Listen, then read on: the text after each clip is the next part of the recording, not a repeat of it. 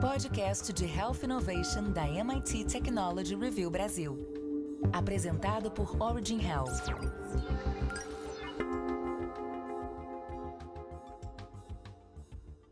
Olá, bem-vindas e bem-vindos ao podcast de Health Innovation da MIT Technology Review Brasil, apresentado pela Origin. Eu sou Laura Murta e estou na companhia de Camila Pepe e Jonas Sertório para discutirmos a escalada nos investimentos em health techs no Brasil e no mundo. Faça parte da comunidade MIT Technology Review Brasil e assine nosso conteúdo em mittechreview.com.br barra assine. MIT Tech Review barra assine. Jonas, a gente já viu essa explosão de investimentos em outras áreas, como logística e transporte. A gente tem aí o exemplo da Uber, bancos digitais como o Nubank. Tudo isso com grandes quantias de investimento vindos de fundos de venture capital. E agora o que a gente observa é que a saúde é a bola da vez. Como está esse panorama? É, teve algum impacto com a pandemia? Então, Laura, ao que tudo indica, a saúde é a bola da vez no cenário de venture capital global, onde, segundo pesquisa da Startup Health, os investimentos desse ano já superaram e muito o recorde que vimos no setor de health techs no ano de 2020. E ao que tudo indica, a tendência é vermos esse valor chegar ao dobro do investido no ano passado, onde os investimentos chegaram próximos de 22 bilhões de dólares. Historicamente, o mercado norte-americano recebia grande parte da atenção dos investidores em saúde. Por ser um setor muito regulado, em muitos casos é difícil para empresas de tecnologia buscarem uma estratégia global de crescimento. Logo, muitas optam por atuar nos Estados Unidos, seja pela abundância de investimentos ou pelos gastos gigantes em saúde do país, que representam mais de 17% do PIB americano, ou cerca de 3,8 trilhões anualmente. Essa combinação tornava os Estados Unidos prioridade para os investimentos em saúde. Porém, ainda que os aportes nos Estados Unidos sigam fortes, alguns fatores fizeram com que a tese de investimentos passasse a ser mais global. A pandemia ela trouxe consigo a necessidade de digitalização do setor, começando por um tópico que era citado há anos, mas que ganhava escala a passos lentos, a telemedicina. Com o setor precisando de uma rápida resposta para atendimentos de menor complexidade, esse formato de consulta caiu como uma luva, e em países onde a regulamentação ainda não era prioridade, passou a ser colocada em pauta rapidamente. Na Europa e na América Latina, vimos a telemedicina como a porta de entrada para a digitalização do setor, conforme foi comentado e discutido em um artigo sobre o passado, o presente e o futuro da saúde digital no Brasil. Nesse artigo elaborado por, pelo Gustavo Comitri da Doctoralia, ele menciona que na área de Patient Experience da Doctoralia foi possível constatar um processo muito acelerado de digitalização, mas principalmente com muitas similaridades entre Brasil e Europa. No Brasil, por exemplo, foram mais de 10 mil médicos utilizando o sistema de telemedicina nos três primeiros meses após a aprovação para o uso em caráter emergencial, Números similares foram encontrados em outros países europeus, nos quais a doctorária atua, como na Itália, na Espanha, na Polônia, isso se comparando à proporção de médicos em cada país. O Jonas trouxe essa perspectiva americana, mas o mercado de saúde nos Estados Unidos tem suas particularidades e uma complexidade própria que dificulta que se replique exatamente o que foi feito lá. Mas mesmo que aqui no Brasil a gente não tenha os números que a gente vê nos Estados Unidos, ainda assim estamos falando de valores muito expressivos. Um exemplo que o artigo trouxe de investimento recorde no Brasil foi da Alice, uma operadora de saúde digital que captou no início de 2021 180 milhões de reais. Né, um, número bastante expressivo para uma empresa que estava oficialmente no mercado há apenas sete meses. Um outro ponto importante são as fusões e aquisições, que acabam acontecendo em maior número, dado esse maior investimento. Mas eu queria aproveitar e perguntar para Camila se existe expectativa que esses investimentos é, em saúde, que eles vão seguir em alta em 2022. Perfeito, Laura. Como você comentou sobre as fusões e aquisições, isso realmente é um fato, né? À medida que os investimentos no setor aumentam, é também natural o surgimento dessas outras estratégias, como as aquisições ou fusões, para que as empresas possam crescer mais rapidamente. Um bom exemplo é da Teladoc, que fornece soluções de telemedicina no mundo todo e que nos últimos anos já realizou mais de 12 aquisições e fusões, sendo uma das últimas delas na casa de bilhões de dólares. Essa estratégia ela não é utilizada somente por empresas 100% de base tecnológica, mas também por empresas tradicionais que buscam se digitalizar ou pensar no futuro de seus empreendimentos com novas vertentes de atuação. E no Brasil temos bons exemplos dessa nova estratégia, né, como o laboratório da ASA e o seu braço de investimento DNA Capital, que investiu em empresas que no futuro podem complementar seus negócios e outra empresa brasileira que segue uma linha parecida é a rede de farmácias Droga Raia Drogazil, que fez diversas aquisições de empresas menores para adicionar ao seu portfólio. Mas respondendo a sua pergunta sobre os investimentos em saúde, tudo indica que sim, eles continuarão sim em alta. Se pegamos os exemplos de outros mercados, como de fintech, por exemplo, os investimentos devem seguir crescendo por mais alguns anos, especialmente porque muitas dessas empresas com base tecnológica precisam de mais capital para seguir em um ritmo de crescimento acelerado, algo comum no setor da tecnologia além do fato de que as empresas de saúde tradicionais ainda estão só começando em seus processos de digitalização. Então, novas aquisições e fusões podem sim ser esperadas para os próximos anos. E para falar um pouco sobre essa explosão de investimento na área da saúde, a gente convidou o Marcelo Toledo, fundador e co-CEO da Clivo. O artigo traz o exemplo da Alice, da Teladoc, também da Raia Drogazil. E aí a gente queria saber a sua opinião sobre o rumo desses investimentos na área da saúde e se você acha que esses investimentos seguirão em alta em 2022. Obrigado aí pelo convite, Laura, Camila. É, eu acho que sim. Há mais ou menos dois anos a gente começou a buscar investimento para Clivo. E uma das perguntas que eu fazia muito para tentar entender onde que os investimentos estavam concentrados, a resposta que eu recebia era sempre que era saúde número um, assim, sabe? E investidores que você é, tem track record de investir em tecnologia. Então, eu acho que os investimentos na saúde, eles foram, digamos assim, retardados por um bom tempo por conta do investimento que surgiu em fintech. Se você olhar para os Estados Unidos até hoje, a gente tem investimentos massivos em, em, no mercado financeiro, né? Eu acho que o mercado da saúde ele levou muito tempo para acordar porque ele é concentrado ainda em incumbentes, ele é muito parecido com o mercado financeiro, de ter concentração, são poucos players, a qualidade do serviço é duvidosa. Então tem uma série de características que quando a gente compara os dois mercados, é, mostra pra gente que provavelmente passará por uma transformação muito parecida. Então a gente acredita muito nesse mercado, a gente vê muitos problemas a serem resolvidos e eu sempre digo que investimento é a coluna vertebral de qualquer negócio, né? qualquer indústria que você tem que principalmente precisa passar por transformação, é, precisa mudar de patamar, de tecnologia, de processos, de qualidade, de modelo de gestão. É, e eu acho que a saúde é um prato cheio. Acho que a gente só vai ter a ganhar se a gente receber esses investimentos aí em todos os segmentos da saúde. Excelente, Marcelo. É, você comentou aqui que o mercado da saúde demorou a acordar, mas finalmente acordou, né? Isso é bem interessante e mostra que você concorda que realmente esse mercado continuará sendo a bola da vez, pelo menos para essa questão de investimento nos próximos anos. A gente já comentou aqui no início desse episódio que os investimentos desse ano já superaram em muito o que estava acontecendo no passado e que a expectativa é que esse investimento aumente cada vez mais. E aí eu queria ouvir a sua opinião sobre por que essa, essa explosão com health techs. Por que, que você acha que a health tech é a, é a bola da vez agora? É, eu acho que a gente precisa olhar um, um pouco também, assim, pelo, pela ótica do investidor, né? É, os, os, investidores, quando montam esses fundos de investimento, eles, no fim das contas, estão é, buscando um horizonte um pouco mais longo. Existe um termo para fundos de investimento que é a data que o fundo expira. O fundo expira significa eu, como investidor, coloquei dinheiro num fundo e ele tem esse período para me devolver o dinheiro com o lucro corrigido, com os ganhos que teve. Normalmente, os fundos em tecnologia, a gente está falando de expirar alguma coisa entre 8 e 10 anos. Então, se eu estou olhando um horizonte de 10 anos de investimento naquele fundo, eu preciso aproveitar as grandes ondas que vão acontecer nesse período. Então, dito isso, quando você se propõe a pegar grandes movimentos de mercado, você precisa estar de olho de quais são as grandes tendências que estão por vir.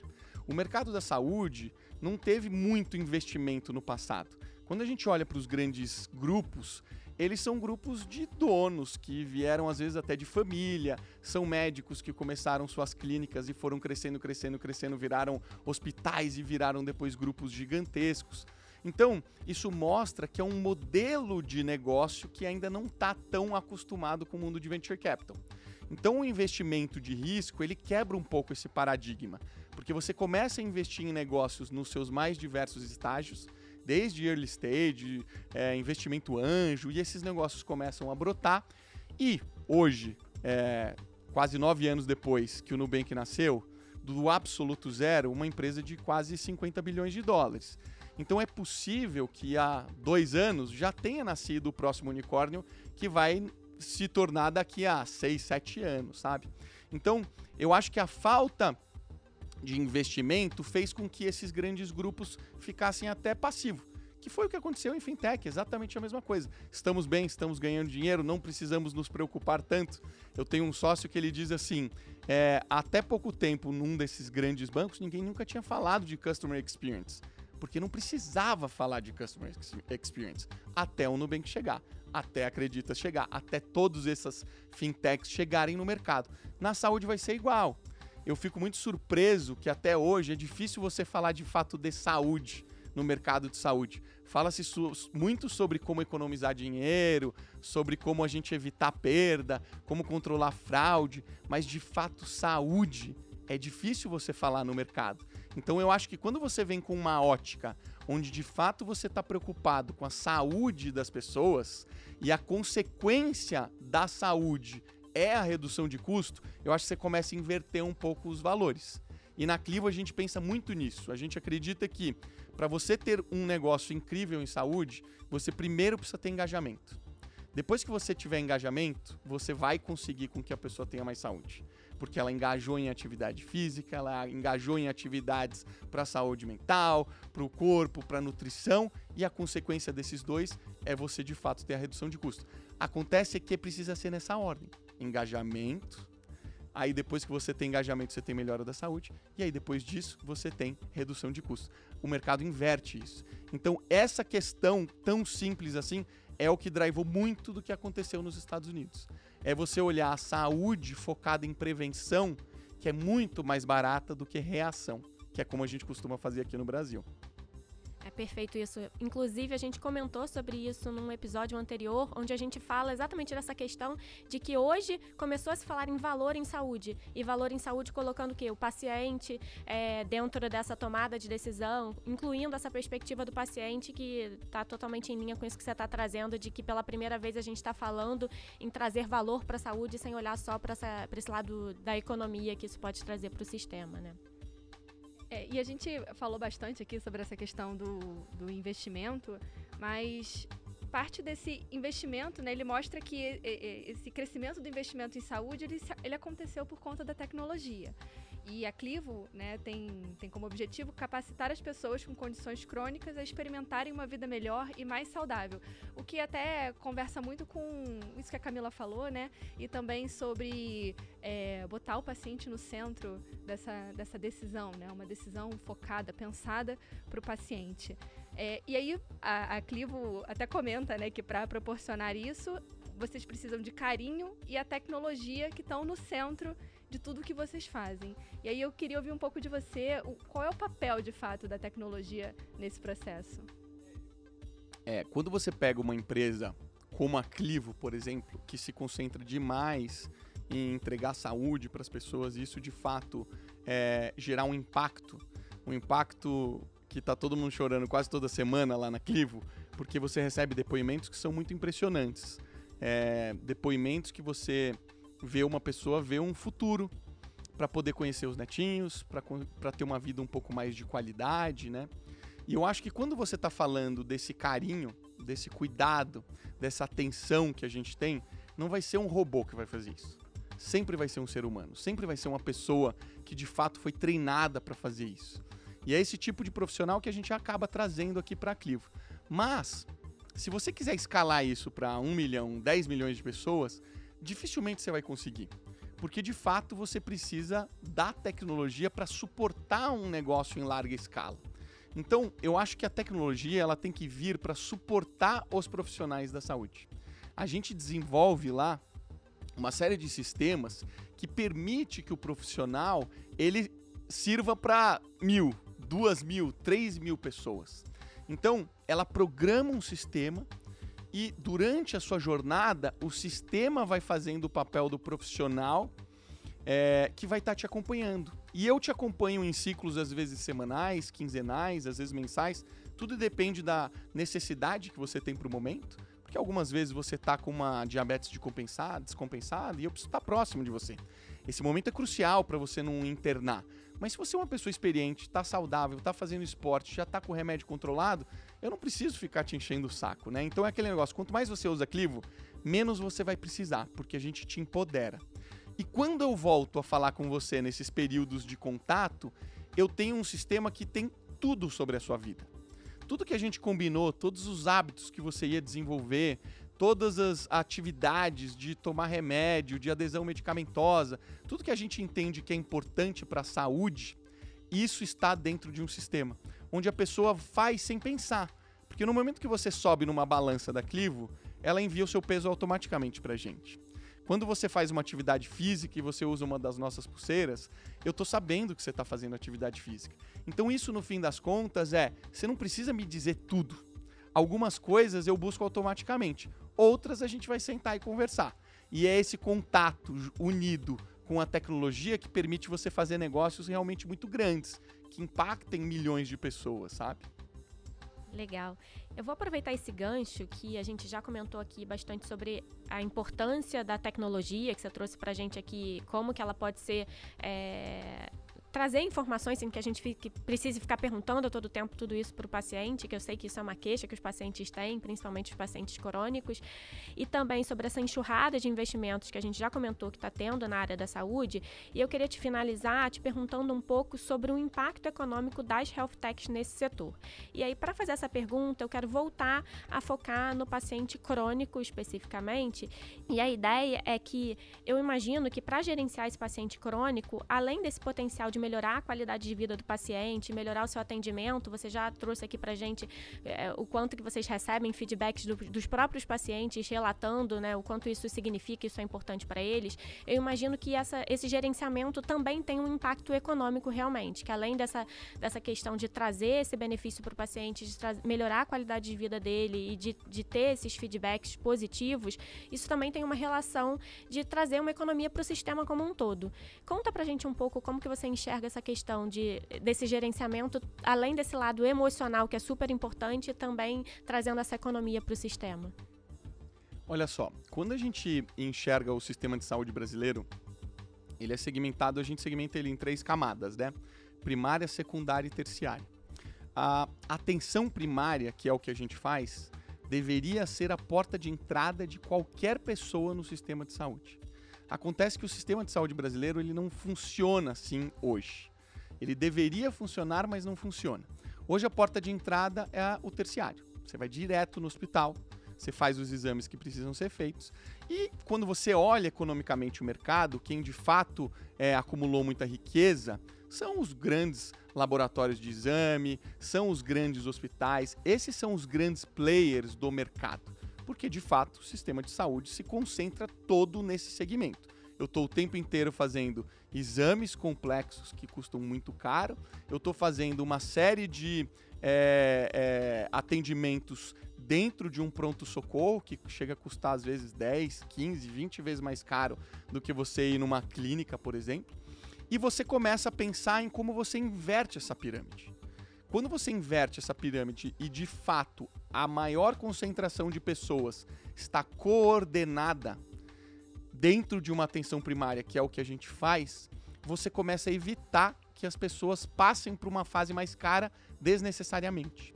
Então, se você fizer uma conta hoje de todas as pessoas que de fato precisariam estar no pronto-socorro, ela vai ser tipo 5% do que de fato acontece. Então, só o fato de você coordenar essas pessoas, você já tem uma redução de custo brutal no sistema. Quando a gente fala especificamente de crônico, que é o maior utilizador do sistema de saúde, ele aqui no Brasil chega a representar até 80% em algumas carteiras. Nos Estados Unidos, que tem uma população mais crônica, chega a representar 90%. Então a gente está falando de um número extremamente grande. Esse tipo de pessoa também comete esses erros, mas Diferente de uma pessoa que não tem nenhuma doença crônica, essa pessoa ela precisa de um acompanhamento 24 por 7. Porque ela tem muitas dúvidas o tempo inteiro, principalmente nos primeiros anos de vida dela. Hoje uma consulta médica é, no Brasil, ela gira em torno de 10 a 15 minutos.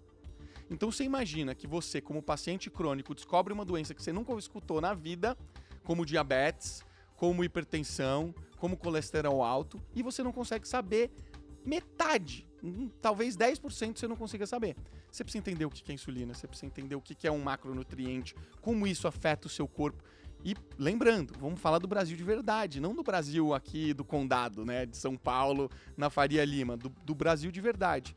Então, quando você educa essas pessoas e ensina para elas do que se trata, cada vez mais essas pessoas vão entender como de fato seu organismo funciona. E isso faz com que elas utilizem muito menos do sistema de saúde pela porta errada. Isso gera redução de custo.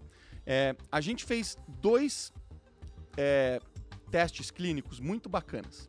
Um foi sobre é, uma população de diabéticos. A gente juntou esses diabéticos. Controlamos com grupos com clivo e sem clivo. Os grupos que tinham clivo têm uma adesão é, absurda. A gente acompanhou eles ao longo de seis meses a gente teve uma redução de 3,6% da glicada. Existe um estudo que mostra que para cada 1% de redução da glicada, você tem uma infinidade de custo que você consegue reduzir. Então, olha só, eu estou melhorando o principal marcador de saúde dessas pessoas. E isso me faz reduzir custo. Eu fiz com que 45% dessas pessoas saíssem de obesidade de grau grave e mediano. Todas elas voltaram para uma obesidade um pouco mais controlada.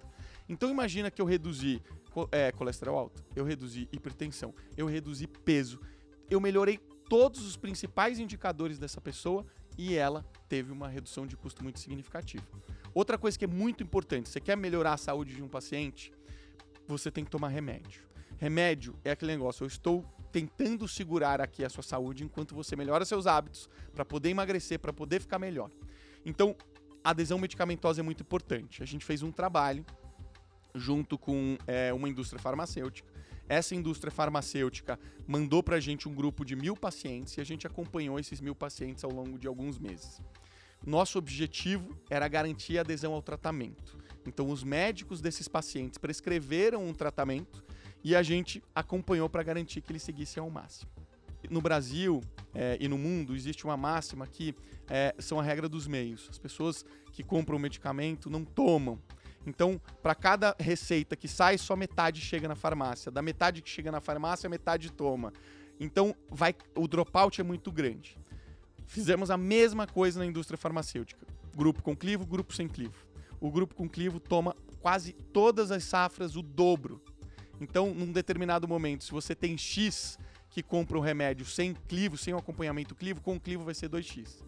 Então, tudo isso gera uma melhoria de saúde, gera redução de custo, gera é, benefício para todo mundo que está envolvido nesse processo.